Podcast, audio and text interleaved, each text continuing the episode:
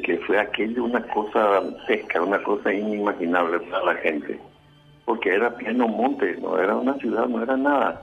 Era un recodo del río donde la embarcación hizo una vuelta a campana y se fue al, fondo. Y ni siquiera los más avesados marineros pudieron salir. Algo bajo tres, creo. Y bueno, y empezó ahí una, una espera desesperante de hijos que perdieron a su madre y a su hermano, otros a su señora, a sus hijos. Y era todo en el monte, era un monte, el monte de la, de la ribera, digamos. Que seguía, empezó a ser pisoteado por la gente, que se instalaba de cualquier manera, porque se iban de cualquier manera, no es que se iban preparados para acampar ni nada por el estilo. Y aquello fue llenándose de gente sin nada, sin ayuda, sin información y sin nada en el río. En el río no había ninguna huella, nada absolutamente lo que había pasado. Y mucha gente dice que recogieron eh, la zona, recogieron sobrevivientes, pero yo no vi eso. Yo no digo que no ocurrió, ¿verdad? Pero por la por la descripción del suceso que nos dieron, no hubo tiempo de salvataje de nadie. La embarcación giró eh, de golpe y se fue al fondo.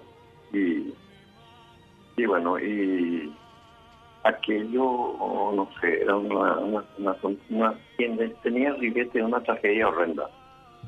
Cristian, no había nada. Según relatos de las personas que, fueron, ¿qué tal? Tanto, tiempo, te, te, extraño en la tele porque me recuerdo que íbamos, íbamos a la par. Un placer, Igualmente, igualmente, me da gusto escucharte. Y más relatándonos a ver si lo haces así como comentando, porque mucha gente no conoce esta historia que, que es luctuosa, que hasta ahora no se sabe realmente si fueron eh, 160 los fallecidos, eh, gente desaparecida. Cuando empezó a ocurrir esa tragedia en que el que manejaba, en que comandaba el timón, vamos a decir, de esa lancha, porque se fue cambiando. O sea, motonave. como una motonave. Categoría motonave. motonave ¿no? Eh, cuando, cuando esto se... La motonave, era la motonave más lujosa que hacía el viaje al norte. Era, no sé, una de las más confiables. Y lamentablemente se iba súper cargada, llevaba varillas de hierro, llevaba materiales de construcción, una enorme cantidad de pasajeros que subían y bajaban en los pequeños recodos del río en el camino al norte. Por eso no tenían un detalle perfecto de la, de la, de la, cantidad de, viajantes, ¿verdad? Y, el, capitán ordenó en un momento dado, cuando se avisoraban cambios en el clima, a que esto se veía venir como algo que tenían que prevenir y parece que no les dio tiempo, ¿no? Los testimonios que yo recibí en aquella época en el sitio, hablando con la gente, no había ningún, ningún tiempo raro, nada no fue ninguna turbonada, nada. La, una cosa repentina, y casi inexplicable. o fue algo muy repentino. Eh, nadie alcanzó a, prevenir que podía pasar. Por eso, marinos así muy avanzados como la tripulación del, del, barco fallecieron también. Era una cosa increíble. Y uno miraba la soledad de ese sitio, y los árboles a lo largo de la, la ribera, no había ninguna playa pues uno decía, no sé qué, qué pudo haber pasado acá. Pero, pasó un tornado. claro, claro, Adela, repentinamente hubo una... Una, turbulencia salida de, de arriba, ¿no? De abajo. Claro, y cuando el, el capitán reacciona en segunda instancia, porque es, eh, digamos, un ayudante el que le advierte al capitán, y él medita, calcula, y finalmente cuando ve que eso viene hacia la, hacia la nave, ordena girar e ir hacia la orilla y en ese giro el viento le agarra de costado y tumba, le da toda la vuelta. Vuelca la motonave. Bueno, esos son testimonios posteriores que yo no escuché en ese momento, ¿verdad? En ese momento no entendía qué es lo que había pasado. Eh, pero es probable, es una decisión que, puede ser perfecta, ¿verdad?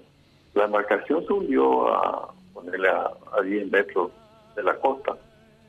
Eh, el canal del río no es muy, muy, muy amplio allí en esa zona. Y la cantidad de muertos hasta hoy ya se discute nosotros. En aquella época naves se contabilizamos 160 muertos. Después redujimos a 126, creo, porque había controversia, pero fue una cantidad de muertos y una cantidad de anécdotas en el monte que vos, te vos estás refiriendo, Pique.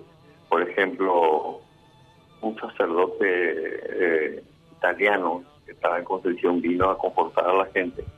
Se llamaba Paito Nino, le decían Antonio Caña.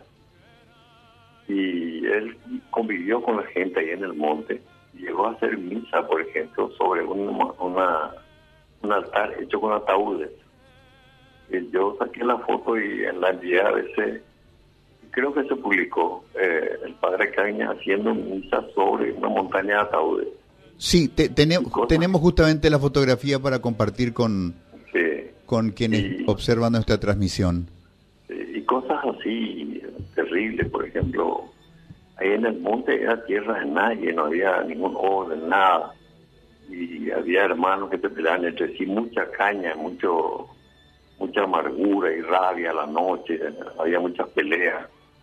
Entonces cuando ya llegó la grúa de la armada, yo salí de la de la, del monte y me fui a dormir en la, planchada de la, de la grúa. Estaba dirigida por un capitán Lanzoni.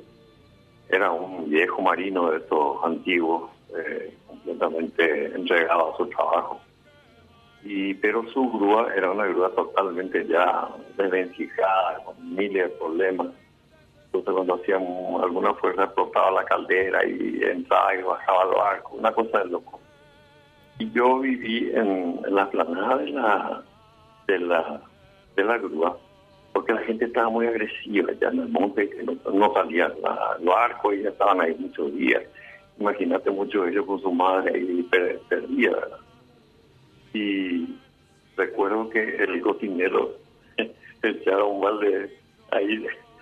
La grúa obviamente estaba sobre la embarcación un día y ahí nomás el cocinero recogían un balde del agua para el rancho. y bueno, eh, se olía la podredumbre de los cuerpos aguas abajo muchos kilómetros. Qué barbaridad. Y bueno, después de varios intentos eh, llegaron buzos de la Armada y yo saqué la foto y le envié a Asunción y se publicó en la tapa ABC en colores de buzos en acción. Parecía que le, le dimos una bofetada a los a, la gente que estaba esperando allá y me vinieron a la cara como para lincharme por mentiroso, ¿verdad?